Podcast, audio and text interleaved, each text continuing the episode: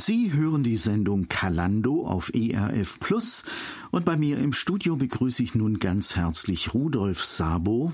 Hallo, Herr Sabo. Ja, guten Tag. Gute Anreise gehabt aus der Schweiz. Ging's ausgezeichnet. Mit der Bahn gefahren und es ist sogar alles halbwegs pünktlich gewesen, habe ich im Vorgespräch gehört. Wo genau leben Sie eigentlich? Ich wohne in Liestal, das ist in der Nähe von Basel. Das kennen die Leute. Herr Sabo, Sie sind vertraut mit den guten Seiten des Lebens. Sie waren Bauunternehmer mit fünf Mitarbeitern. Vieles lief gut für Sie. Frau und fünf Kinder. Sie sind aber auch vertraut mit schwierigen Zeiten. Es gab eine Krise im Geschäft. Sie haben eine finanziell derart schwierige Zeit erlebt, dass Sie sich entschlossen haben, gewaltsam an Geld zu kommen. Sie haben eine Reihe von Raubüberfällen durchgezogen, in Banken zum Beispiel. Sieben waren es, habe ich jetzt von dem Kollegen gehört, der die Sendung vorbereitet hat. 300.000 Franken Beute, an zwei dieser Raubüberfälle können Sie sich sehr genau erinnern. Beim ersten Raubüberfall war eine Familie mit betroffen. Was ist eigentlich an diesem Abend genau passiert? Mhm. Da müsste ich aber korrigieren. Äh, der erste Überfall war auf einen Liebhaber meiner Ex-Frau, den ich fast zu Tode geprügelt habe, weil er sich gewehrt hat bei diesem Raubüberfall. Den habe ich in seiner Wohnung überfallen. Da wusste ich, dass ein Tresor drin war. Und den habe ich dann überfallen und äh, bin da eingedrungen. Dummerweise hat er sich gewehrt. Ich habe eine exzellente militärische Ausbildung, auch ein Kampfsportler bin ich. Und äh, ja, da habe ich meinen ganzen Frust, habe ich da äh, Zorn hineingelegt und da ist er dann am Boden gelegen und da habe ich dann x-mal ins Gesicht geschlagen. Der hat dann Nasen gebluten, er hat einen Kieferbruch gehabt, viele Zähne waren draußen. Und äh, ja, da habe ich einfach unkontrolliert gehandelt und so da ihn eigentlich als Blitzableiter für mein eigenes Versagen benutzt. Und ja, ich habe dann am Schluss ihm ein, ein Betonklebeband über den Mund geklebt, damit er nicht schreien kann. Und als die Notärztin ihn gefunden hat, hat sie einen Bericht für den Richter geschrieben, in dem dann darauf stand, der Täter hat in Kauf genommen, dass der, das Opfer in eigenem Blut hätte ersticken können. Und dadurch resultierte dann ein versuchter Totschlag. Das ist also, dieser Überfall ist den Banküberfällen vorausgegangen. Das ist richtig, das war der erste Überfall, ganz genau. Und der nächste, den Sie nennen, der ist dann im Lauf vom November 1996 dann passiert, genau. Was ist da passiert? Ja, äh, ich habe da ausgekundschaftet, das war eine kleine Ortschaft in Zürich-Oberland, in, in Hittenau. Und da hat es eine äh, Bank und eine Poststelle war damit verbunden. Und die habe ich ausgekundschaftet, habe gewusst, wo der, der nächste Polizeiposten ist, habe da die Zeiten abgecheckt, wie lang das man braucht für die Strecke. Und aufgrund von meiner sehr guten militärischen Ausbildung, also ich war auch im Antiterrorbereich, hatte ich eine Ausbildung genossen, äh, wusste ich, auf was das ich achten muss. Und dementsprechend habe ich dann das observiert, für eine, einige Abenden, weil wir haben immer vor Feierabend haben wir den Überfälle begangen und danach ist dann ja, bin ich beim Hintereingang, habe ich die Lücke gesehen, dort kann man dann eindringen und habe dann abgepasst und ja. Sie sagen wir, wer da, war da noch dabei? Ich war leider die Verantwortung dazu mal nicht wahrgenommen, beziehungsweise ich habe meine sehr jungen Mitarbeiter, die ich hatte in meinem Geschäft, habe ich da in meine Probleme mit reingezogen, konnte auch ihre Löhne nicht mehr zahlen, weil wir über den Winter keine Aufträge hatten. Und äh, die habe ich dann mitgenommen und die waren dann, äh, ja, wie soll ich sagen, ich habe ein Feindbild gepflegt, damit man das auch rechtfertigen kann. Und die Jungen, die sind da voll mitgegangen und haben da das nicht in Ordnung gefunden, dass meine dazumalige Frau mir viel Alimente, 6200 Franken Alimente im Monat verlangte, konnte ich ja nicht zahlen und weil ich kaum die Löhne zahlen konnte. Und so ist es äh, habe ich die mit reingezogen. War das der Überfall, wo Kinder dabei waren? Das ist richtig, ja. Als wir dann dort waren, hat dann die Türe, die hintere Türe ist dann aufgegangen und da ist ein Postwagen mit Pakete gekommen und da haben die das ausgeladen und die Kinder hatten da immer das sah man, die hatten da Spaß daran, weil die Mutter hatte so eine Art äh, Wägelchen, so ein Gitterwagen und da waren die Kinder drin. Die älteste, die war um die fünf Jahre alt, der kleine Bub war ungefähr um die drei Jahre alt und ja, da haben sie dann die Pakete dann eingeladen, dann sind sie reingegangen. Und die Zeit habe ich dann nachher genutzt, bevor die Tür ins Schloss gefallen ist, dass ich da auch durchgeschlängelt habe mit meinem Kompagnon. Wo Sie die Kinder gesehen haben, hatten Sie da nicht irgendwie Hemmungen? Und Doch auch sehr, weil die meine eigenen fünf Kinder waren genau gleichen Alter. Und da ist so ein Blitzgedanke ist da durch den Kopf durchgegangen. Oh, Scheiße, das geht nicht, äh, soll ich jetzt aufhören? Aber da ist, da hat man so einen Tunnelblick, weil ja, ich bin ein Macher, aber da, da war es mein Nachteil, mein großer Nachteil, dass wenn ich etwas anhalt, anziehe, dann, dann ziehe ich es durch. Und ich habe es dann knallhart durchgezogen. Was haben Sie gemacht, konkret? Ich bin dann eingedrungen und dann äh, war da die kleine Familie und da habe ich das älteste Mädchen genommen und habe ihr die Pistole, also habe sie in den Haaren gepackt, habe die Pistole ihr in die Schläfe gehalten und die Mutter, die ist dann, ja, die hat unglaubliche Angst gehabt, die hat dann angefangen zum Zittern, ist vor mir auf die Knie und hat mich angefleht, dass ich dem Mädchen nichts antue und die hat so richtige Panikattacke gehabt, da sind ihr die Tränen runtergeflossen. Make-up, der Lidschatten hat sich verschmiert und ja, sie hat gezittert am ganzen Körper und mich gebeten, dem Mädchen nichts anzutun. Hätten Sie das übers Herz gebracht, dem Mädchen was zu tun? Ich hoffe es nicht, weil, wissen Sie, jetzt mit dem heutigen Leben hat man wiederum die Empathie entwickelt. Aber ich habe zu diesem Zeitpunkt eines der falschesten Dinge getan, das ein Mensch tun kann, indem man ein Gefühl abschaltet. Und da hat man dann jegliches Mitgefühl verloren. Sie haben ja tatsächlich Geld ausgehändigt bekommen und konnten dann auch flüchten. Welches Bild, welcher Eindruck von diesem Moment ist bei Ihnen geblieben? Natürlich die weinende Mutter und die Kinder. Ich habe dann nachher, nachdem der Vater dann uns gesehen hat, der hat dann durch eine gläserne Sicherheitstüre gesehen, wie wir seine Familie bedrohen. Der hat dann von seiner Seite her aufgetan, weil da konnte man nur mit einem Code rein.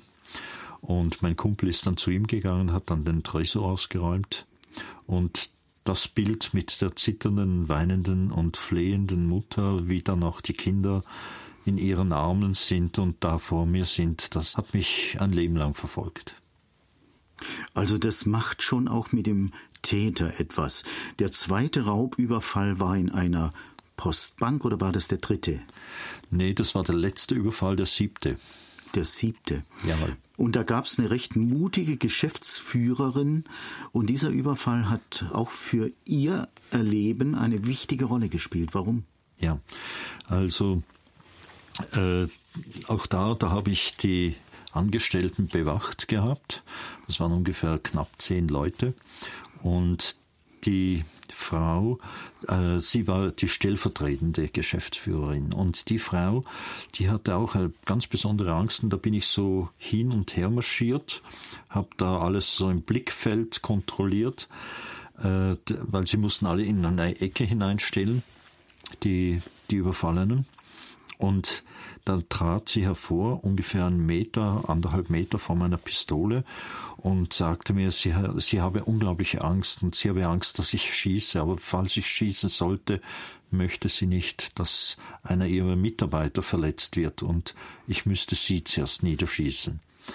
Und das war, äh, da habe ich ihr dann relativ barsch gesagt, äh, ja, wenn jemand was Blödsinn macht, dann passiert ja nichts. Aber in mir im Gedanken haben wir gedacht, boah, die hat dann aber Mut. Sie haben längere Zeit ein Leben gelebt, um das mancher Sie beneidet hätte. Geschäftlich ging es ganz gut. Sie hatten Frau und Kinder. Wie es kam, dass Ihr Leben sich so stark verändert hat, das werden wir in wenigen Minuten hören. Erstmal Musik.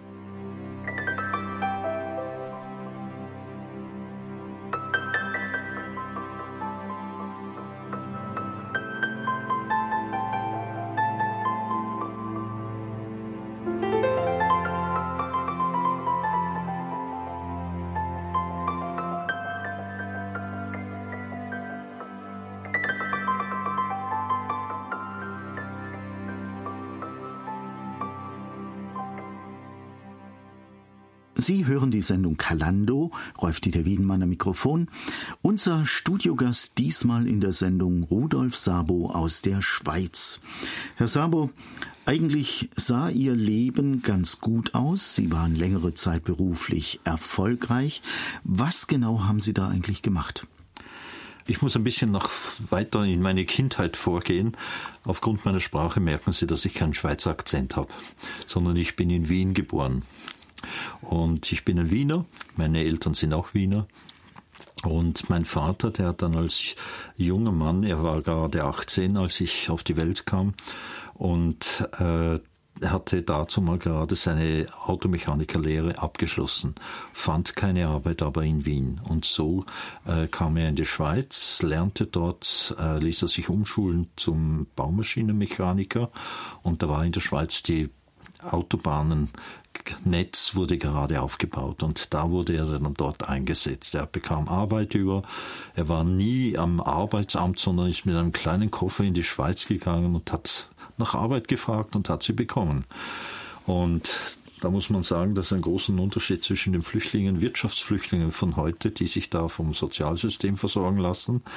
Da hat mein Vater in dem Sinn nie etwas in seinem ganzen Leben etwas Sozialleistung beansprucht. Und äh, was auch richtig ist. Wenn man will, dann findet man eine Arbeit. Und das ist auch ein, ein Kernsatz in mir drin. Jetzt bin ich als Wiener, bin ich da in das Berner Land, Berner Oberland rein, nicht im Oberland, sondern Emmental. Das ist eine sehr ländliche Gegend, bauerlich, hatte da sehr schöne Begegnungen, wurde dort von den Jungen neugierig aufgenommen. Da gab es noch nicht diese Fremdenfeindlichkeit, die man manchmal als Ausländer zu spüren bekommt, sondern ich wurde da sehr äh, neugierig aufgenommen und hatte ganz schnell Banden geknüpft mit diesen Bauernjungen in dieser Landschule, in die ich ging. Und äh, im späteren Zeitpunkt zog dann mein Vater auch um, weil er den Job, einen anderen Job übernahm und so landeten wir in der Nähe von St. Gallen. Und dort bin ich eigentlich aufgewachsen. Und äh, was man dazu sagen muss, ist auch, äh, mein Vater war grundsätzlich ein liebevoller Mann, hatte aber einen Erziehungsstil, wie die älteren Generationen selber auch gelernt hat. Wenn man nicht folgt, dann gibt's halt Prügel. Und es wird eigentlich so lapidar erzählt, aber mein Großvater, der hatte zwölf Kinder. Und damit er dieser Kinderschar äh, zu Schlag kam, da wurde manchmal heftig geprügelt. Und das hat mein Vater halt auch übernommen. Und es soll keine Entschuldigung sein, weil inzwischen als heutiger Pädagoge tätig weiß ich, jeder Schlag ist ein Schlag zu viel. Es, äh, die Probleme müssen anders gelöst werden mit den Kindern. Auf jeden Fall, ich bin da unter die Räder gekommen und das hat etwas ganz Schlimmes in mir bewirkt. Und zwar diese Prügel, wenn man da so am Boden liegt und vom Vater mit den Fäusten traktiert wird und mit den Füßen, dann fühlt man sich einfach minderwertig. Man, man ist nichts wert. Man liegt da am Boden als Knabe, weint und den Vater, den man sonst so liebt, der, da baut sich ein Hassbild dann auf. Und ich habe mit acht Jahren Kampfsport angefangen. Mit 14 habe ich dann meinen Vater verprügelt. Und äh, dieses Aufbau, äh, diese Minderwertigkeit, die man in sich verpflanzt bekommt durch diese Erniedrigungen und Ablehnung, äh, baut man sich dann nachher als Kindlich und Jugendlicher ein Bild auf, ich bin stark, wenn ich Muskeln habe. Und ich löse meine Probleme mit Gewalt. Das habe ich ja auch so mitbekommen. Und man setzt sich so durch. Und das hat dann einen ganz wichtigen Punkt in mir. Das zweite war, äh, wir sind ungarischen Ursprungs. Viele von unseren Familienmitgliedern wurden von den Kommunisten dazu mal die Ungarn eingenommen haben nach dem Zweiten Weltkrieg oder sich dann da Ungarn in den Ostblockstaaten äh, eingenistet haben, sind viele Familienmitglieder umgekommen. Ich als Kind habe dann diese Geschichten in mich hineingesogen, wo, wo dann erzählt worden sind, wer wie wann verhaftet worden ist, wie viele Jahre, dass er in Gulag verschwunden ist, weil er sich für demokratische Rechte eingesetzt hat. Und das habe ich da in mich eingesogen. Und da habe ich dann das Feindbild übernommen. Und Menschen, die halt eine Minderwertigkeit in sich drin haben, kompensieren sie und nehmen so ein Feindbild auf, auch mit dem Kampfsport, dann hat man ein, ein Ding vor sich, da kann ich meinen Hass aufbauen. Sie sind Unternehmer geworden und Sie haben so eine Art Marktlücke gefunden. Was Richtig, haben Sie gemacht? Jawohl, ja. Ich habe im Bau eine, eine Lehre gemacht, habe dann später eine Polierschule gemacht und dann in den Anfang, also gegen Ende 80er Jahren, ist eigentlich die Bauökologie groß geworden. Und in Rosenheim habe ich dazu mal eine, so einen Kurs in Baubiologie, Bauökologie besucht. Und mit diesem Wissen habe ich mir gesagt, hey, das ist eine Marktlücke. Da hat es viele, ja, die neuen Grünen, die dazu mal entstanden sind und auch die Anthroposophen, die haben da äh, mir sehr gute Aufträge gegeben. Das war eigentlich der Startschuss für, den, für die ersten drei Jahre, wo das Geschäft sehr gut lief. Wenn meine Informationen so stimmen, haben Sie 1986 geheiratet, es sind Kinder gekommen. Wie viele Jungs und Mädels? Ja, 1986 ist tatsächlich, wir haben da geheiratet, da ist unser ältester Sohn Gabriel gerade unterwegs gewesen. Und äh, ja, dann hat es vier Söhne gegeben und eine Tochter, die ist dann 1992 geboren, äh, ja, im November geboren. Waren Sie denn so der typische Vielarbeiter als Unternehmer oder äh, gab es doch Zeit für die Familie? Ich habe beides, weil das war dadurch, dass ich eben, dass mein Vater eine sehr große Familie hatte mit seinen, äh, mit seinen Geschwistern, äh, war das für mich auch ein, ein Ideal, ein Familienideal. Und Klar, ich habe auf dem Bau sehr gern gearbeitet, ist ein schöner Beruf, aber auch extrem stressig. Alle Aufträge, die, du bekommst, darf man so äh, satirisch sagen, die müssen gestern fertig sein. Und äh, dieser Stress war eigentlich sehr unangenehm was ich eigentlich liebte, war dann, wenn ich dann halt von der Arbeit nach Hause kam, war die Kinder mit zu versorgen, also Abendessen gemeinsam einzunehmen, die Kinder füttern, die Kleinen waren noch in den Windeln und äh, dann alle miteinander baden. Und eine der schönsten Dinge, die ich für mich sehr einprägsam, die mich immer wieder erinnere, auch die Kinder noch, wenn ich ihnen gute Nachtgeschichten oder gute Nachtliedchen gesungen habe. Und das war so ein Rhythmus, den wir uns angeeignet hatten. Und wenn man dann äh, in die Geldnot hineinkommt, und da muss ich auch noch sagen, ich hatte eine typische Überheblichkeit. Man ist da, ich war ungefähr 35, man ist überheblich im Sinne, ich bin der Beste, ich kann alles gut, du musst nur arbeiten, da kommt die Kohle rein und dann regelt sich das alles. Was nicht richtig ist. Man muss buchhalterisch auch ran. Und das war meine ganz, ganz große Schwäche. Ich habe das einfach immer überspielt. Und da ist dann nachher, aus dem ist dann der Schuldenberg daraus geworden. Und in diesen Schuldenberg habe ich mich hineingeritten. Und der Schuldenberg war dann auch schuld, dass wir dann immer mehr Eheprobleme bekamen. Meine Frau suchte sich Liebhaber, wo sie getröstet wurde. Und dann irgendwann klappt es gar nicht, dann gingen wir dann auseinander und ich musste dann 6000 200 Franken Alimente im Monat zahlen. Da kommen wir gleich noch drauf. Ich danke Ihnen erstmal für diese Antworten und Einschätzungen. Zeit für eine kleine Atempause. Wir machen Musik.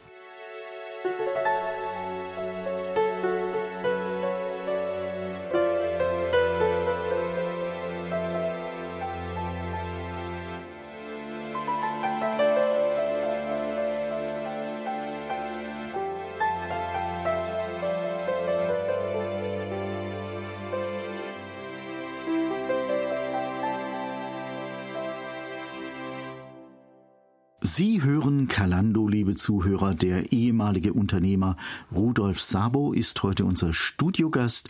Er erzählt uns seine Lebensgeschichte.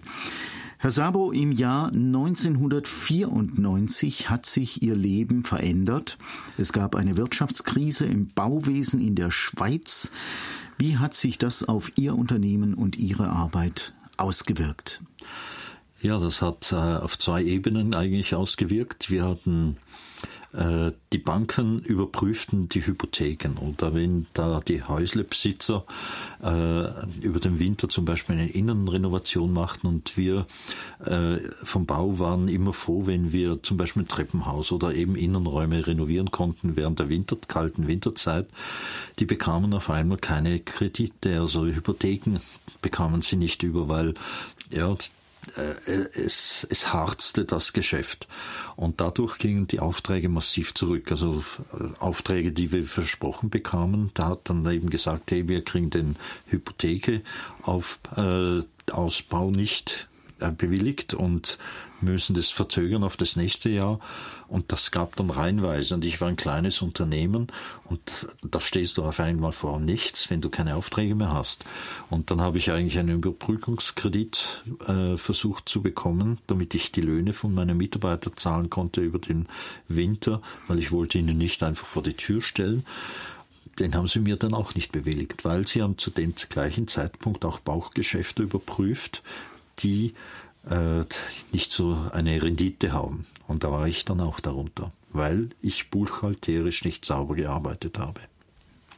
Also darauf muss man gucken, dass die Buchhaltung gut läuft. Wie kam es dann zur Insolvenz? Ja, die Aufträge kamen nicht mehr rein. Was eigentlich der, der schlimme Teil war, ist der, dass, dass ich meine Ex-Frau verantwortlich machte für unsere Finanzkrise auch, dass sie das Geld zu sehr rausschmiss. Aber das war auch mein eigenes Problem. Ich habe mir da in Maschinen investiert, die ich hätte können erst im Frühjahr zulegen äh, oder wo ich dann eher im Herbst, weil ich noch im Herbst einen Auftrag hatte, diese Mischmaschine ideal wäre, habe diese Maschine gekauft. Also ich hätte da eine Führung, eine buchhalterische Führung benötigt und war aber auch in diesem Sinne auch nicht kritikfähig.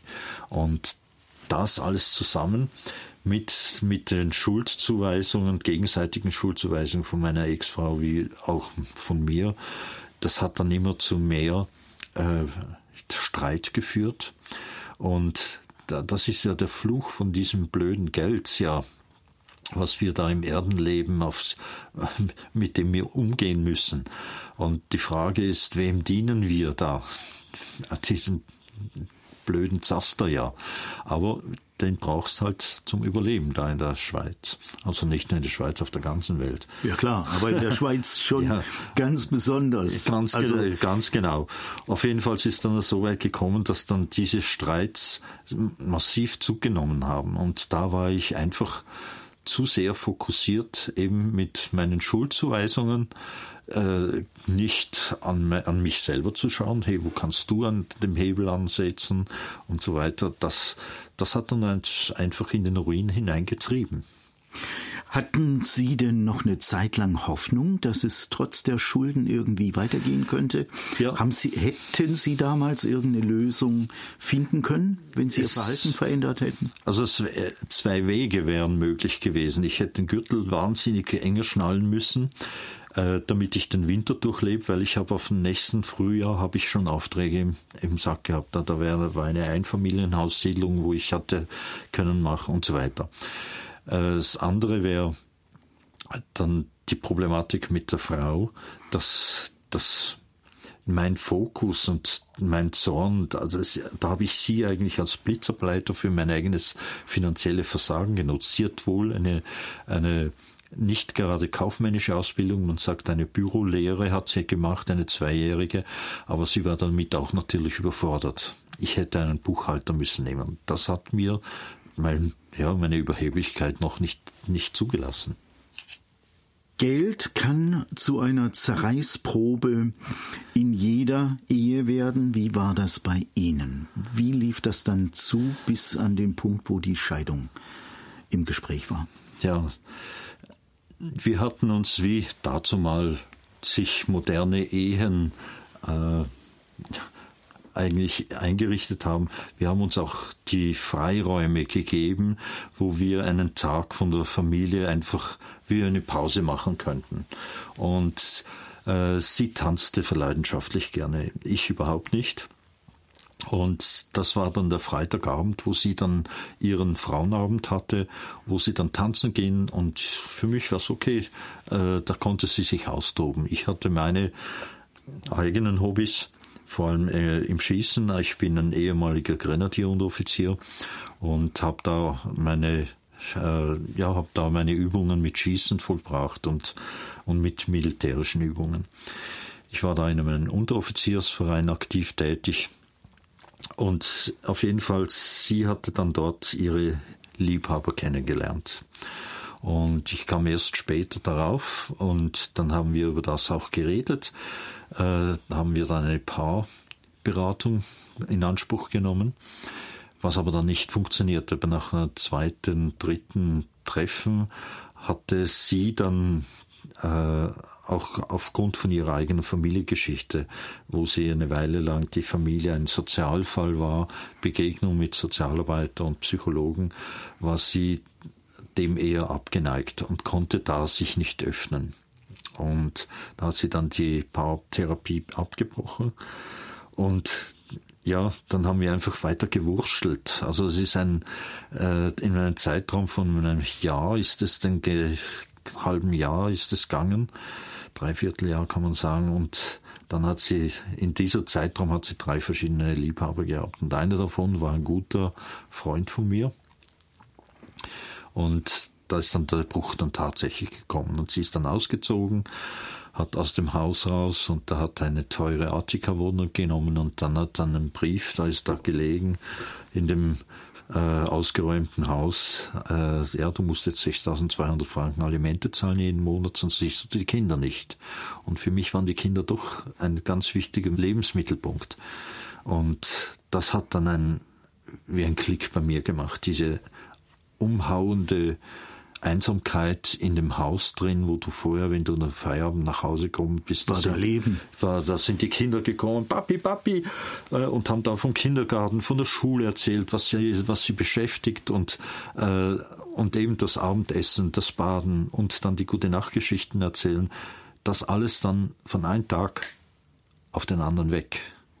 Da, da bekommt die Einsamkeit, das Versagensgefühl und dann der Zorn. Wenn Druck und Frust im Leben groß genug sind, dann greifen Menschen schon mal zu ungewöhnlichen Maßnahmen. Genau das ist bei Ihnen passiert. Mehr dazu gleich. Erstmal Musik.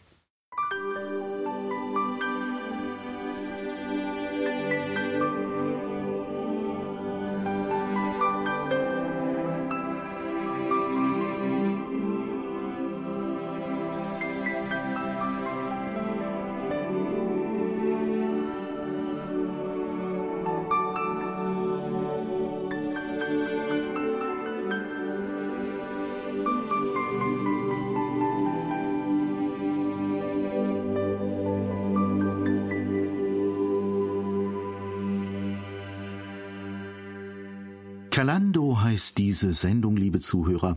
Wir bewegen uns heute entlang an der Lebensgeschichte von Rudolf Sabo. Er hatte ein Bauunternehmen und fünf Mitarbeitern, kam in eine finanzielle Krise rein, dadurch zerbrach seine Ehe, es kam zur Scheidung.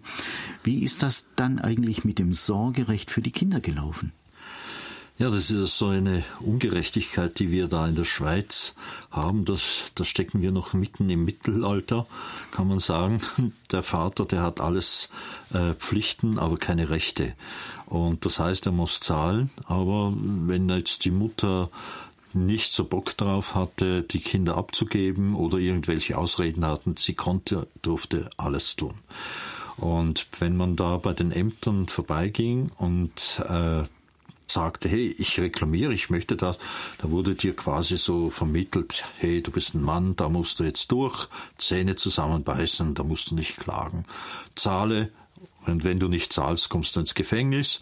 Und aber äh, so funktioniert der Laden bei uns. Und da habe ich gesagt, hallo, das darf doch nicht wahr sein. Und da habe ich noch ein bisschen, wie soll ich sagen, äh, versucht, auf eine gute Art das entgegenzuwirken. Da bin ich einem Väterverein beigetreten, die das gemeinsame Sorgerecht beantragen. Also als Gesetz äh, festlegten. Und da habe ich mich dann dort sehr engagiert. Aber wenn man dann so alleine zu Hause ist, da sitzt und diese totale Einsamkeit hast, da kommt der Zorn hoch. Also man müsste eigentlich hinlegen und, und eine Buchhaltung machen, was ist gut gelaufen, was ist schlecht gelaufen, was ist dein Anteil, was ist der andere Anteil und da ist überhaupt, da war ich unfähig zu dem. Konnten Sie denn irgendwie Ihre Kinder wiedersehen? Ja, wenn ich Geld ablieferte und das war das Raubgeld. Und da brachte ich jeweils die 6.200 Franken im Monat ab. Ich meine, 6.000 Franken, das ist ein Haufen Geld. Ist so. Und das kann man ja auch nicht äh, irgendwie einfach so stemmen. Und gerade wenn man finanzielle Probleme hat, da steht man ja im mhm. Grund vor, dem totalen, jetzt weiß man nicht mehr, was man machen soll. Ja. ja. Und es ist ja so, bis die Gerichtsverhandlungen ja kommen, bis äh, die Verhandlungen angesetzt werden, da geht meistens ein paar Monate einfach vorbei, aber in dieser Zeit möchtest du ja die Kinder sehen. Und dann, dann sagst du ja, okay, wenn die Ex-Frau sagt, du, du musst jetzt zahlen, sonst sehe ich die Kinder nicht. Also zahle ich das Zeug und dann kann ich wenigstens ein schönes Wochenende mit den Kindern verbringen. Aber das ist alles nur noch Fassade ist ja ein Hammer. Wem haben Sie die Schuld für die ganze Misere gegeben? Heute bei mir ganz klar. Aber dazu mal die Feindbilder, meine, meine Geschäftsbanken oder meine Ex-Frau. Das waren die Pflege der Feindbilder, ja. damit, man, ja, damit man sich reinsteigern konnte. Und wie sind Sie dann eigentlich auf diese Idee gekommen, jetzt hole ich mir das Geld einfach? Ich habe dann ein Gespräch mit den Banken geführt, ihnen klar gesagt, ja, über den Winter habe ich keine Aufträge, ich, aber nächsten, da ich dann die, die Verträge, die Bauverträge für das nächste Jahr schon vorgelegt. Da können wir dann wieder einen Teil zurückzahlen. Und die waren dann ganz knallhart und haben die dann mir gesagt, ja, wissen Sie, Ihre Rendite ist sehr schwach die letzten paar Jahre gewesen und äh, wir möchten, wir künden jetzt von unserer Seite her das Geschäftskonto und da müsste ich in nur drei Monaten die 300.000 Franken zurückzahlen, die ich der Bank schuldete. Und da sagten sie dann lapidar, ja, da müssen Sie halt eine andere Geschäftsbank suchen. Und das Dumme war dazu mal in der Schweiz, die die ganze Bau Baukrise auslöste, dass fast alle Banken genau den gleichen Dreif hatten. Und da, wenn du da mit 300 Franken hinkommst und deine Buchhaltung nicht ganz seriös war, keine Chance. Keine Chance.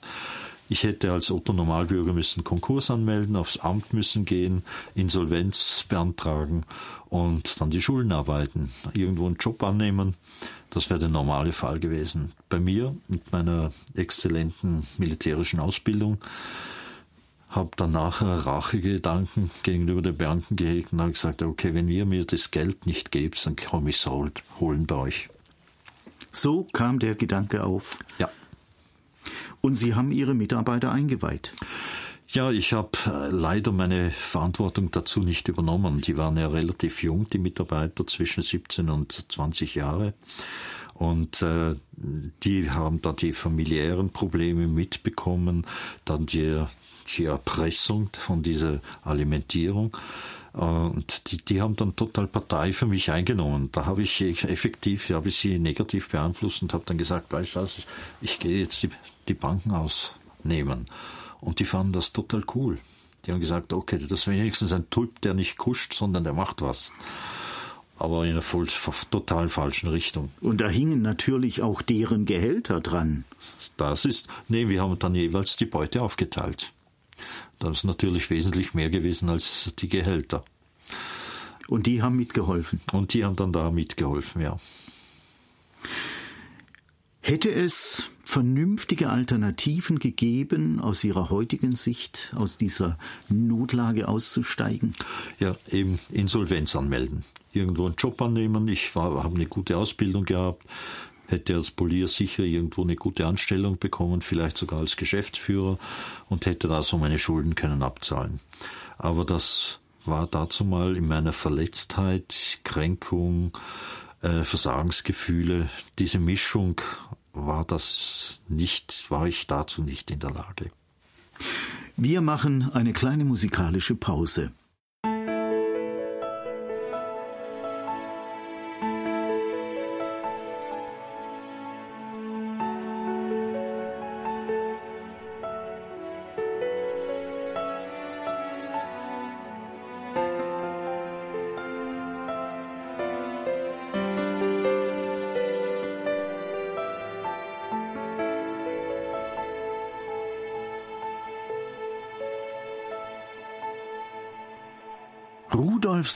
Ist diesmal unser Studiogast in Kalando, liebe Zuhörer. Herr Sabo, wenn Sie mir so gegenüber sitzen, dann kann ich mir das eigentlich kaum vorstellen, dass Sie mal Überfälle gemacht haben auf Banken, gepflegte Erscheinung. Hatten Sie damals Hemmungen, so einen Überfall zu machen? Nein, ich habe einen Entschluss gefasst und eben wie gesagt, äh, ich war ein Macher, ein Grenadier. der, macht, der sieht ein Ziel und läuft auf das Ziel zu und denkt über das nicht nach, sondern Ziel ist, ich möchte das Geld haben, fertig. Und Sie haben richtig geplant, wie das abläuft. So ist es. Man hat äh, rekognosziert, also ausgekundschaftet. Man hat äh, Fluchtwege festgelegt, Fahrzeugwechsel, Nummernschindelwechsel, Beute dann in ein anderes Auto reingelegt, falls man in eine Polizeisperre reinkommt. Das haben wir alles sehr genau festgelegt. Hatten Sie denn den Eindruck, äh, sowas kann man einfach schaffen? Ja. Hatten Sie irgendwas, was in Richtung Gewissensbisse ging? Nein. Wenn man solche Verbrechen macht, dann sucht man sehr viele Rechtfertigungen. Die Rechtfertigung, eine war die, von den Opfern will ich hier nichts, ich möchte ja nur die Kohle, ich will nur die Bank oder die Post oder das, was wir überfallen haben, äh, will ich erreichen. Von den die Menschen, denen tue ich ja nichts. Und das ist eine von diesen Rechtfertigungen. Das andere ist äh, eben das Aufbauen von Feindbildern. Ich hatte ja auch dazu mal die, ja, es kam da die aus der Verletzung heraus, aus dem Verlassenwerden heraus dachte ich auch zuerst meine Frau umzubringen. Wie, wie kann ich sie killen? Hab mir schon das ausgemalt und ein Quäntchen Vernunft war noch dabei, weil äh, ich habe es dann zu Ende gedacht, wenn ich die Frau umbringe, was passiert mit den Kindern? Und die Kinder würden in ein Heim kommen, und da, weil ich ja im Gefängnis bin. Und das wollte ich den Kindern nicht antun. Zumuten oder ja, antun. Ganz genau.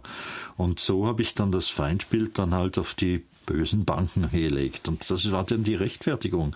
Die muss ich jetzt bestrafen. Haben Sie denn gleich an mehrere Überfälle gedacht oder äh, hat sich das dann so entwickelt? Man macht einen und äh, denkt dann, okay, das hat geklappt. Ja, ganz Jetzt machen genau. wir nächsten. Ja, so ist es. Ich habe relativ äh, oft ländliche Banken ausgesucht, weil die ein weniger großes Sicherheitsdispositiv haben und die Polizeistationen wesentlich weiter weg sind. Und daher habe ich äh, das mehr ausgekundschaftet. Also war eine strategische und taktische Überlegung dabei. Und von daher gesehen hat sich dann der Entschluss gefasst, ja, das Ding ziehe ich durch. Beim ersten Überfall haben wir dann abgewartet, wie die Presse reagiert, was da kommt, und da hat es dann immer geheißen, die Spür führt zu nichts.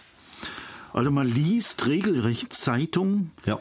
und hört rein in die Massenmedien und guckt, was kommt da. Ganz an genau. Reaktionen. Jawohl, ja.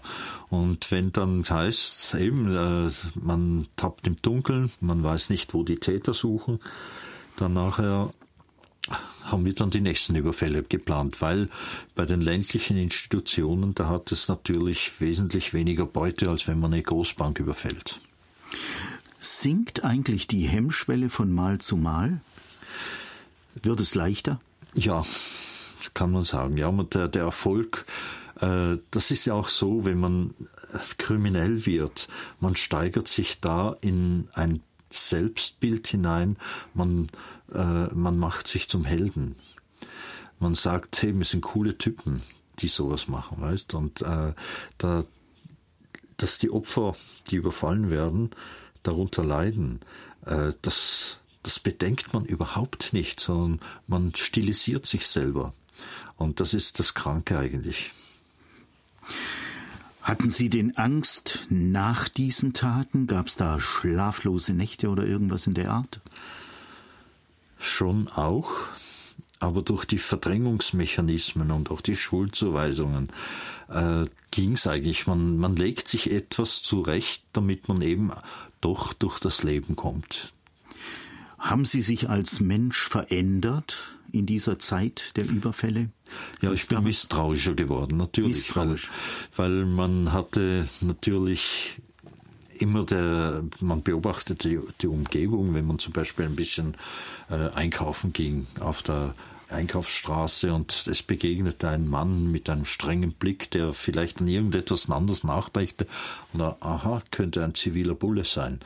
Und, und so weiter. Oder du fährst auf der Autobahn und im Rückspiegel siehst du immer das gleiche Auto und da denkst du, hoppla, wirst du jetzt verfolgt, dann gehst du die nächste Autobahnrausfahrt raus, um zu schauen, ob der jetzt auch rausgeht. Und wenn der weiterfährt, dann äh, wieder bist erleichtert. Und ich bin ja jeweils, ich hatte eine deutsche Freundin äh, die letzten zwei Monate, bevor ich dann inhaftiert wurde.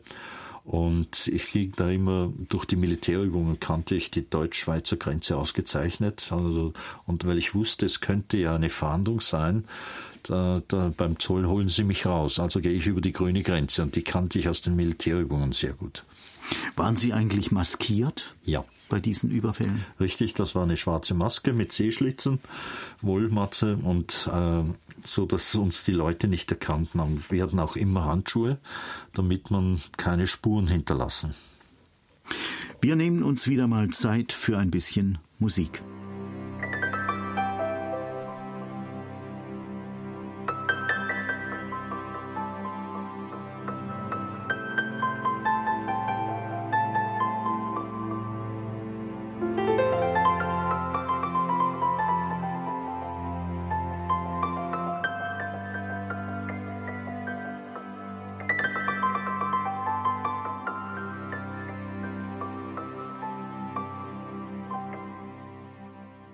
Ja, liebe Zuhörer, Raubüberfälle haben einige Zeit lang sein Leben geprägt. Bei Rudolf Sabo war das so. Durch eine Krise im Baubereich ist er in finanzielle Schwierigkeiten geraten. Rudolf Sabo ist heute unser Studiogast, sitzt mir gegenüber. Herr Sabo, haben Sie damals geahnt, als diese Überfälle liefen, dass vielleicht irgendwann die Geschichte mit einer Verhaftung enden könnte? Geahnt schon, aber erfolgreich verdrängt. Erfolgreich verdrängt.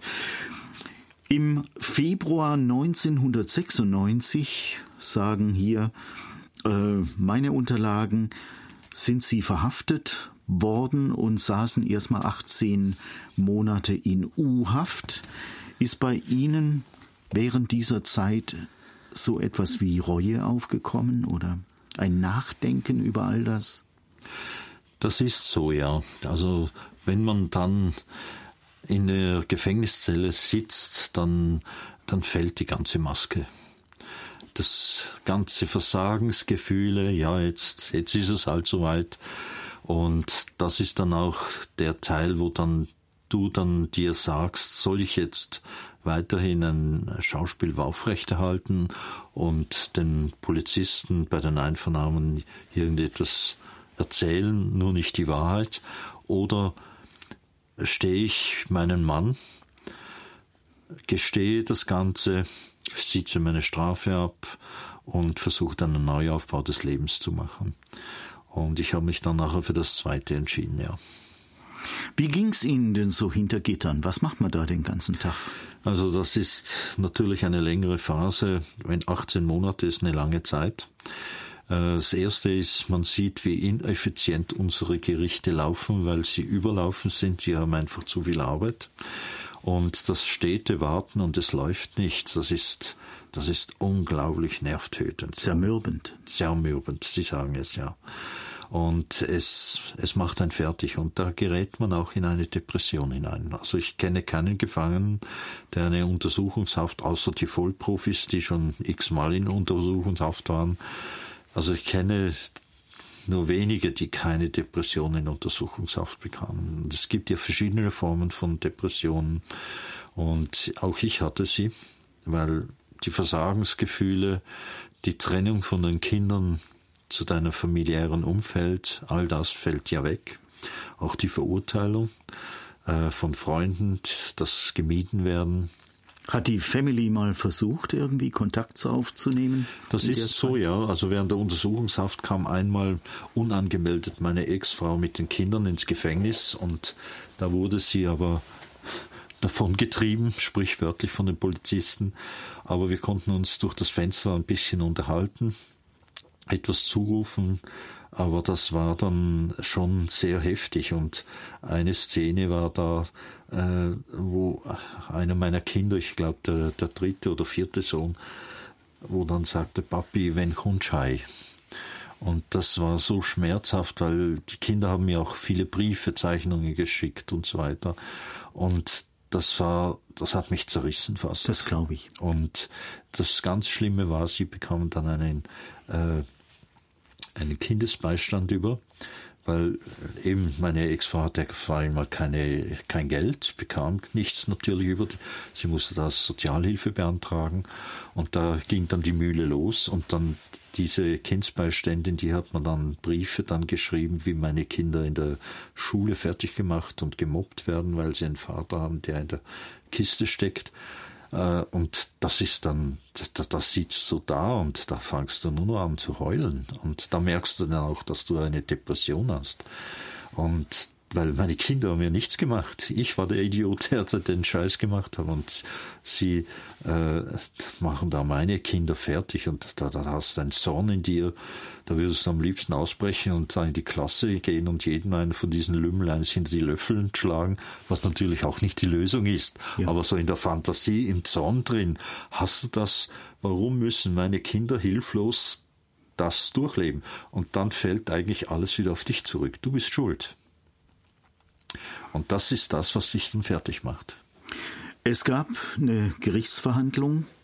Wie war das Urteil und wie lief die ab? Können wir das so ein bisschen kurz zusammenfassen? Ja. Also ganz kurz gesagt, äh, es waren sehr gute Richter, die äh, ihren Job machten. Sie waren sehr gut vorbereitet. Anklage war okay. Neun Jahre.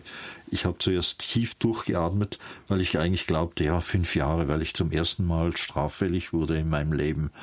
Und dann haben sie mir neun Jahre eingeschenkt. Aber das war klar. Erstens einmal der Tötungsversuch, äh, dann eben dann die militärische Ausbildung, die ich missbraucht habe, für sehr profimäßige Banküber- und Bauüberfälle zu begehen. Und das hat dann eigentlich das Maß voll gemacht, ja. Welche Zeugen kamen denn eigentlich bei dieser Gerichtsverhandlung zu Wort und was haben Sie dadurch über Ihre Taten erfahren? Da war der Vater von den zwei kleinen Kindern, der war dort dabei. Und der hatte da seine Schilderung gemacht, weil er durfte als am Schluss von der Gerichtsverhandlung durfte er noch etwas eingeben und da hat er dann gesagt, wie es der Familie jahrelang schlecht ging und dass seine Kinder vor allem dann jahrelang darunter gelitten haben. Und wenn man pointiert will, beenden, also dass er den Schluss ein bisschen überspringen will. Die junge Dame hatte eine sehr schwierige Jugendzeit, hatte äh, eine Magersucht betroffen, wurde in einer psychiatrischen Klinik äh, betreut. Also das kleine Mädchen, das War sich das mit der Pistole an der Schläfe bedroht hatte. Das kleine Mädchen, das hatte dann nachher dann als junge Frau hatte eine kaufmännische Ausbildung gemacht und äh, hatte immer mit der Magersucht und mit psychischen Problemen zu kämpfen, hat dann aber so stark an sich gearbeitet und hab, bekam auch eine sehr gute Unterstützung, dass sie dann schlussendlich äh, aus dem rauskam und letztes Jahr, letzten Sommer hat sie dann erfolgreich ihre Polizistinnen-Ausbildung abgeschlossen. Polizistin ist die geworden. Jetzt ist Vielleicht sie Polizistin. Auch kein Zufall. Haben Sie durch diese Dinge, die jetzt äh, Sie miterlebt haben, irgendwie äh, Ihre eigene Schuld wahrgenommen? Konnte man das dann nicht mehr so wegdrücken? Ja, das ist natürlich, äh, als ich aus dem Untersuchungshaft rauskam und in regulären Strafvollzug kam, da musste ich mit meiner Depression, mit meinen Gefühlen, ich, ich musste jemanden finden. Das war dann der erste, war dann der Seelsorger George Schmucki. Dieser Pfarrer Schmucki hat in ihrem Leben eine ganz wichtige Rolle gespielt und einen sehr guten Einfluss auf sie ausgeübt in einer Zeit, wo es auch noch viele Dinge gab, wo sie gedacht haben, das könnte interessant für mich werden, Nebenwege, Auswege. Äh, sie hatten Angebote, zum Beispiel auch von Zuhältern, in deren Dienste zu treten, aber der Pfarrer Schmucki hat an dieser Stelle eine gute Richtung mit Ihnen eingeschlagen. Für uns ist erstmal wieder Zeit für eine kleine musikalische Brücke zum nächsten Gespräch.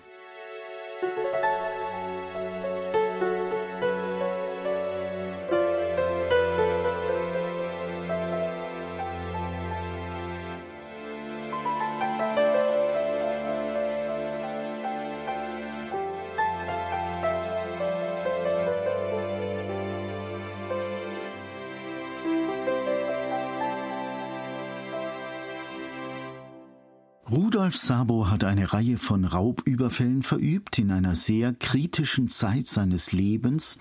Er wird verhaftet, kommt ins Gefängnis. Dort trifft er einen Pfarrer, der durch Gespräche einen tiefen Eindruck bei ihm hinterlässt.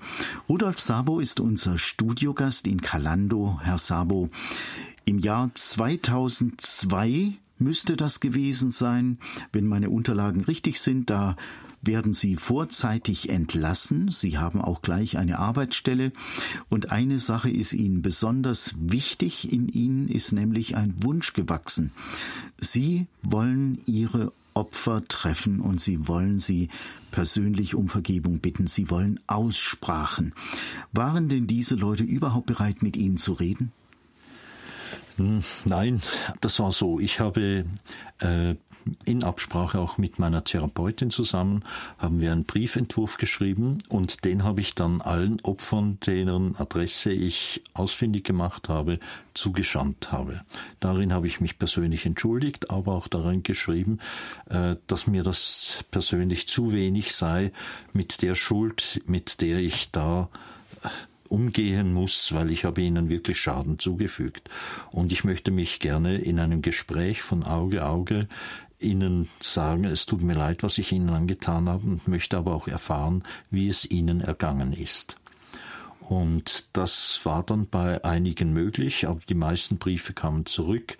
Einige, die waren sehr boshaft, aber auf das war ich dann auch vorbereitet durch meine Therapeutin.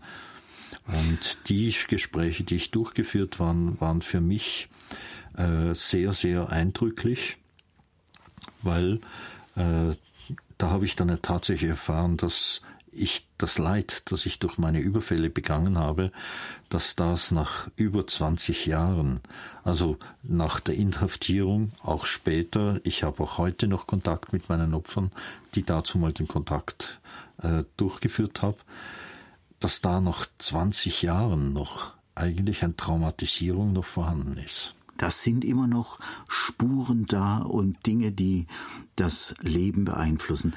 Was erfahren Sie über Ihre Opfer durch diese Gespräche?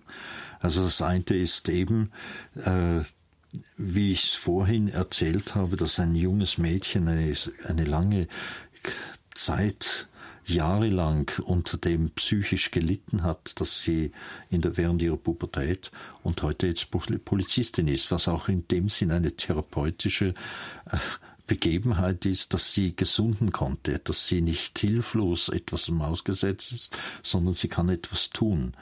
Und das ist ja extrem wichtig, um eine Depression oder eine Trauma zu überwinden. Das andere ist, ein anderes Opfer hat mir erzählt, mit der ich auch heute noch in Gefängnissen gehe, um Opfer-Täter-Dialoge zu führen. Äh, die, die erzählt dann, hey, ich habe nach 20 Jahren immer noch Albträume. Ich erlebe die Überfälle in verschiedensten Variationen und wache schweißüberströmt auf. Und sie hat vor zwei Jahren, zweieinhalb Jahren das erste Mal mit mir Kontakt aufgenommen, weil sie auch durch eine Radiosendung am Sonntagmorgen auf mich aufmerksam geworden ist. Sie hat mich schon einmal im Fernsehen gesehen und sie hat sich furchtbar geärgert. Sie hat sich geärgert, weil sie gesagt hat, hey, ich leide nach so langer Zeit noch, das ist ja unglaublich. Und der Typ, der, der hat mich überfallen, der hat mich bedroht mit der Pistole am Kopf und jetzt stellt er sich als Gutmensch dar das darf nicht wahr sein. Und dann hat sie mir einen ziemlich geharnischten Brief geschrieben und äh, da hat sie ihren ganzen Frust reingeschrieben und ich habe dann ihr geantwortet, dass ich das absolut verstehe und wir können uns auch treffen, da kann sie mir das auch persönlich sagen. Und ich sei ihr nicht böse, denn sie ist im Recht. Und das Treffen ist zustande gekommen. Und da hat es dann eine Heilung stattgefunden, in dem Sinn, dass sie gesagt hat, nach diesem ersten Gespräch, haben die Albträume aufgehört. Also es findet dann auf beiden Seiten eine Gesundung statt. Und das hat mir dann die Überzeugung bei mir noch mehr verstärkt, auch mit, in den Gesprächen mit dem Vater von den zwei kleinen Kindern, dass wir, als, als dass ich als Wiedergutmachung öffentlich auftrete, ich als Täter und sie als Opfer, dass die Opfer eine Stimme bekommen, dass sie dürfen sagen, hey, was haben wir durchlitten durch die ganze Zeit? Und das ist mein Teil, wo ich versuche, das schreckliche Ding, was ich ihnen zugefügt habe, in einer kleinen Form wieder gut zu machen. War das diese stellvertretende Postbank-Dame, äh, wo Sie gesagt haben, die ist sehr mutig gewesen? Ja, das war eine andere Begegnung, ja. Und zwar äh, die haben Sie auch wieder getroffen? Die habe ich auch getroffen, jawohl, ja. Und da ist etwas ganz, ganz Gravierendes passiert, weil diese Frau habe ich äh, nicht gepackt und sie direkt bedroht äh, mit der Pistole an der Schläfe am Kopf, sondern sie ist ja immer anderthalb Meter vor mir hergelaufen. Diese Frau hatte da nach dem Überfall die Polizei avisiert, da kam die äh, Spurensicherung, Kriminalpolizei, Einvernahmen. Sie hat dann gesehen, dass etliche Mitarbeiter traumatisiert waren, dass die am nächsten Tag nicht arbeiten können, musste organisieren neue Mitarbeiter, hat dann aber durchgearbeitet. Den Überfall habe ich an einem Dienstag getan und am Samstag hatte sie Gäste am Abend, ist am Kochen und dann kommt alles hoch, wo sie mit ihrem Ehemann so ruhig am Kochen ist und dann erzählt sie das Ganze und auf einmal wird ihr schlecht, sie kippt um und ist ohnmächtig. Er bringt sie ins Spital und dort stellen sie fest, dass sie in dem Moment einen Hirnschlag erlitten hat und ab diesem Zeitpunkt zu drei Viertel am Körper gelähmt war. Jetzt bei diesem Treffen kam sie so mit spastischen Bewegungen rein. Ich wusste bis zu diesem Zeitpunkt nicht, was ihr körperlich widerfahren war. Ich habe dann bei der ersten Begegnung die ersten Sekunden gedacht, hoppla, hat sie einen Unfall gehabt oder so. Und dann, als sie das erzählte, ist mir bewusst geworden, hey, du bist schuld. Du bist schuld, dass diese Frau für den Rest des Lebens schwerst invalide ist. Sie hat wohl in dieser langen Zeit, wo ich inhaftiert war, hat sie erfolgreich eine Physiotherapie gemacht, dass sie einen Teil ihrer Behinderung überwinden konnte, aber eben mit schwersten spastischen Bewegungen kam sie da in den Raum rein. Und das hat mich wie ein Schlag getroffen. Du, du hast die Verantwortung von dem, dass diese Frau jetzt den Rest von ihrem Leben schlecht geht. Sie hat dann mir erzählt, dass sie während ihrer therapeutischen Behandlungen Depressionen hätte, sie hätte Suizidgedanken, Freitodgedanken, hat aber dann einen äh, Spitalpfarrer getroffen, der ihr geholfen hat. Und sie hat dann mir gesagt, wissen Sie, ich habe erfahren davon, dass Sie sehr eng mit dem Gefängnispfarrer zusammenarbeiten. Und dann nahm sie mir meine Hände und guckte mich an und sagte, ich verzeihe Ihnen.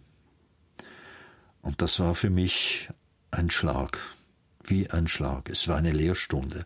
Aber in dem Moment war das ein Schlag für mich, weil ich für viele andere Menschen nie das Gefühl des Verzeihens empfinden konnte.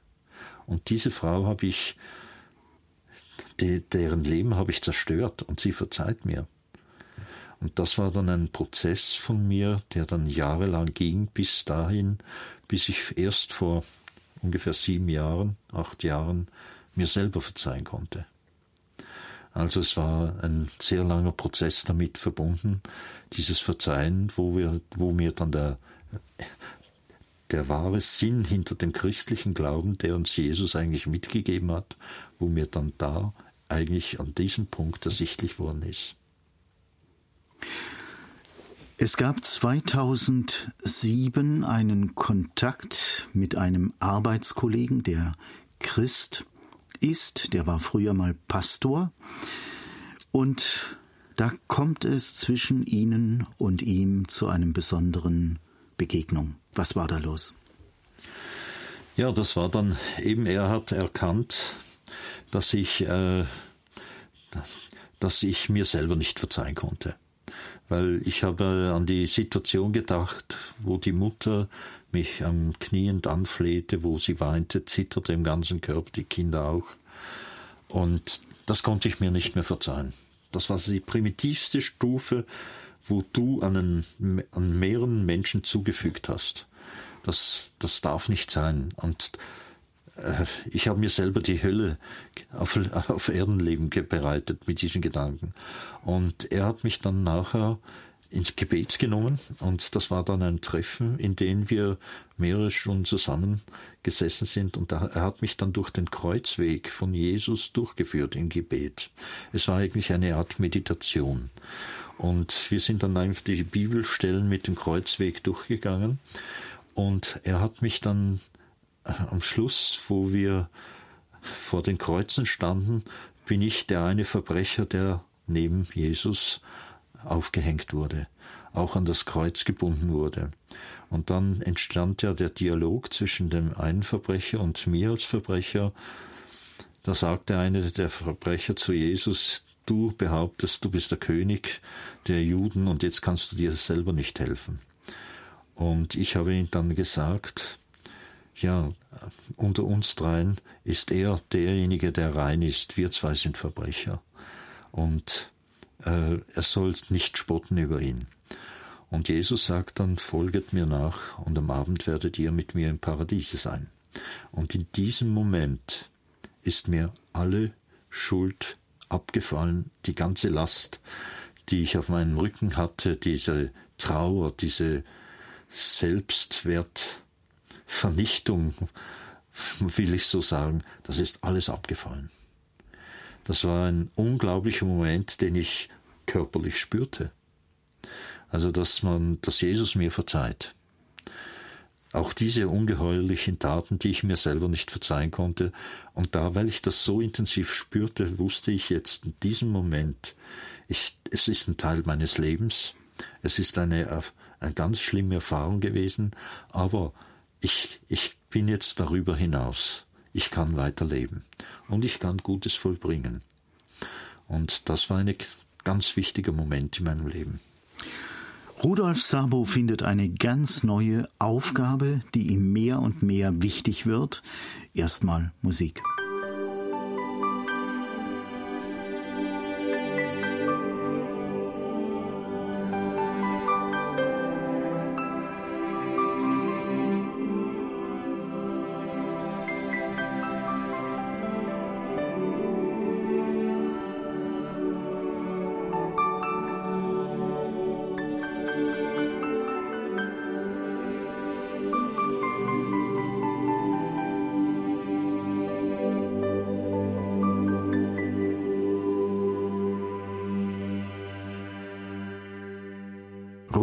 Sabo ist unser Studiogast in der Sendung Kalando. Nach Raubüberfällen muss er eine Gefängnisstrafe verbüßen, kommt wegen guter Führung vorzeitig frei und findet auch wieder Arbeit.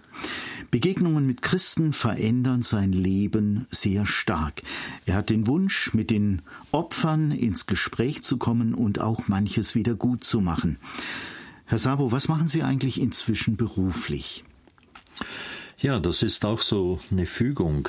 Einer der wichtigen Sätze, die mir Pfarrer George Muckin dazu mal im Gefängnis mitgab, der sagt, es gibt keine Zufälle. Es ist ein Zufallen. Und was du säst, wirst du ernten.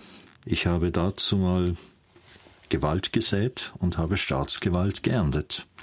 Und er gab mir den Auftrag, mach Gutes. Und das Gute war dann in diesem Sinne äh, schwer zu vollbringen während der Inhaftierung. Da sagte, hey George, du spinnst ja. Da hat es 120 Knackis und einer spinnt mehr als der andere, da kannst du ja gar nichts Gutes tun. Und er sagt, tu es, mach es. Du kannst Gott nicht berechnen, aber mach es einfach.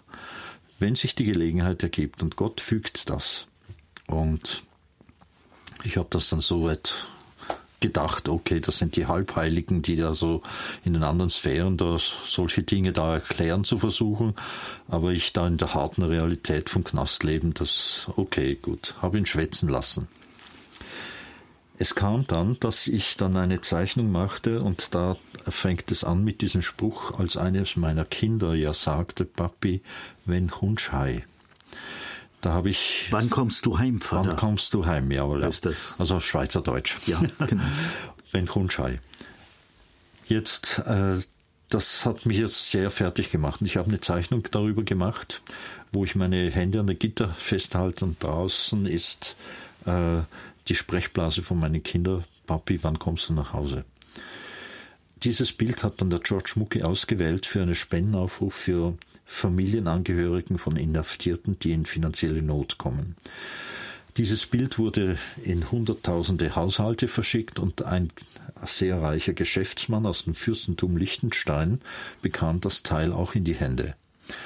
Der guckte das an und sagte, hey, das Bild will ich kaufen.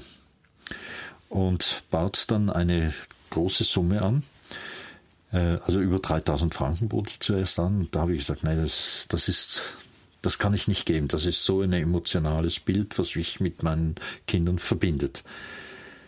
Er hat sich dann das Bild ausgeliehen, weil er hat ein spezielles Hobby. Er hatte auf Griechisch, hat er altgriechisch, hat er Gedichte gemacht und er hat eine Versissage. Und da nahm er das Bild, lieh es sich aus und gab es mir dann zurück, wollte mir noch etwas entschädigen und habe gesagt, nee, nee. Am Schluss von meiner Inhaftierung wollte ich wissen, was machen wir so muss ich noch erzählen. Es gab einige Naturkatastrophen in der Schweiz, gerade im Osten von der Schweiz, wo unser Gefängnis auch war, Überschwemmungen, Lawinenwinter. Und da habe ich dann das aus dem Gefängnis organisiert, dass wir dort helfen können. Und der Gefängnisdirektor, der war früher mein Sozialarbeiter. Noch früher war er Pastor. Wahrscheinlich waren seine Schäfchen zu lieb und darum ist er dann in den Knast gearbeitet gegangen mit den bösen Jungs. Und ich war einer seiner ersten bösen Jungs, der er betreute. Und George Schmucke hat ja gesagt, es gibt keine Zufälle, sondern es ist ein Zufallen. Und immer wirst du an Menschen zugefallen, je nachdem, wie du denkst.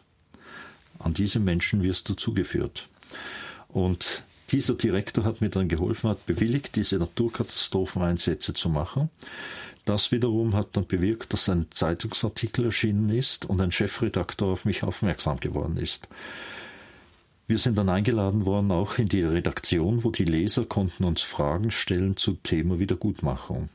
Als wir da rausgingen, fragte ich zu ihm, als Reporter würde mir das Leben auch noch sehr gut gefallen. Und da sagte er mir, kein Problem, machen wir das. Und dann ging mir die Augen auf, weil ich musste eine Journalistenschule natürlich besuchen. Über 20.000 Franken. Von woher holen? Erste Gespräch bei der Bank heißt, aha, Bankräuber, Sie sind nicht kreditwürdig. Auch wenn es um eine Weiterbildung geht. Ich war am Boden zerstört, Scheißbanken, wieder so Groll. Und dann habe ich dem Herrn, der das Bild ausgeliehen, geschrieben, gefragt, hey, könnten Sie mir ein Darlehen geben, damit ich mir diese Ausbildung kann leisten? Um kurz zu machen, er hat okay dazu gegeben. Ich gehe mit dem Darlehensvertrag, wo unten ganz klein geschrieben steht, Affront perdu. Das heißt so viel wie rückzahlbar, wenn möglich. Das hat er hingeschrieben, nachdem er ein Telefongespräch mit meinem Gefängnisdirektor gemacht hat. Ich gehe mit dem Zettel in das Gefängnis zurück. George Mucki, der Pfarrer, kommt und sagt, George, guck mal, ich habe eine Zukunft in der Hand. Er lächelt mich da an. Ich habe ihn heute noch in meinem Bild. Er sitzt auf meinem Bett, lächelt mich an und sagt, siehst du, das ist Saat und Ernte. Tolle Geschichte. Aber sie geht noch ein bisschen weiter.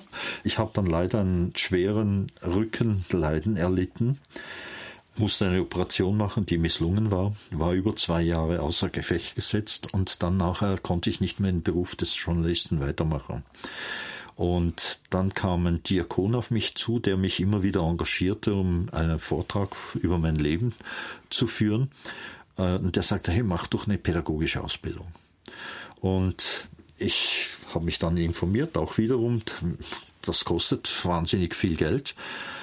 Und äh, so wie es wollte, kam ich wieder an einen Mann her, der in einer Baptistenkirche tätig war und der sagte, hey, ich finanziere das. Das ist die Zukunft, wenn du äh, eine pädagogische Ausbildung machst und äh, dann Jungs hilfst. Das war mein Gedanke. Ich helfe Jungs, die aus der Kiste rauskommen, aus dem Gefängnis rauskommen, helfe ich, einen Beruf zu ergreifen. Und tatsächlich, dann konnte ich diese Ausbildung machen. Das, das nennt sich in der Schweiz Arbeitsagoge. Das ist eine sozialpädagogische Ausbildung in Richtung Arbeitsintegration. Und ja, das, mache ich jetzt mehr als zwölf Jahre und bin da sehr erfolgreich darin, weil mein, ich bin sehr authentisch. Ich zeige meine Vergangenheit transparent, offen auf und ist auch in dem Sinn auch ein, eine Vorbildfunktion gegenüber den Jungen. Es ist möglich, dass man ohne Delikte weiterleben kann. Wie hat eigentlich Ihre Familie reagiert auf die Veränderung in Ihrem Leben? Haben Sie da wieder Kontakt?